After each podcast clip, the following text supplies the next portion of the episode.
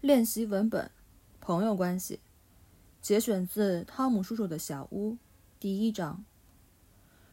不是这个意思，我是实话实说。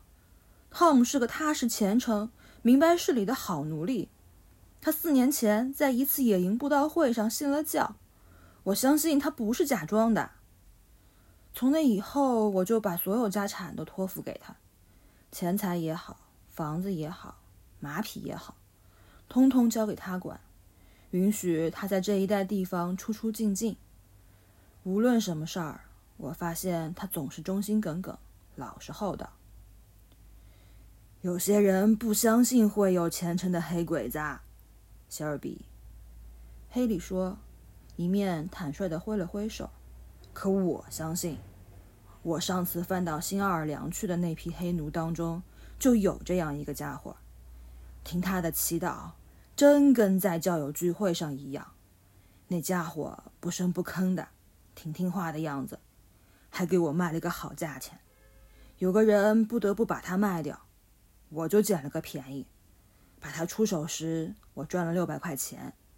是啊，我看要是货真价实的货色。黑鬼子信教倒是好事儿。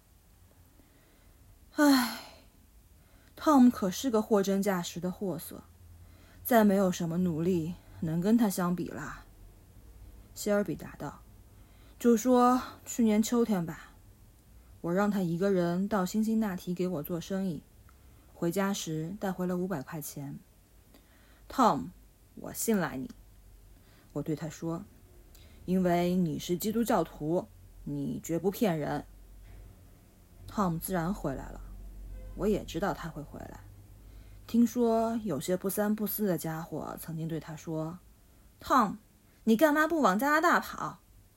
哦，老爷相信我，我不忍心。这事儿是别人告诉我的。跟汤姆分手，我心里很难过，真的。你应该让他抵偿债务的全部差额，黑里。要是你还有什么良心，你会这么办的。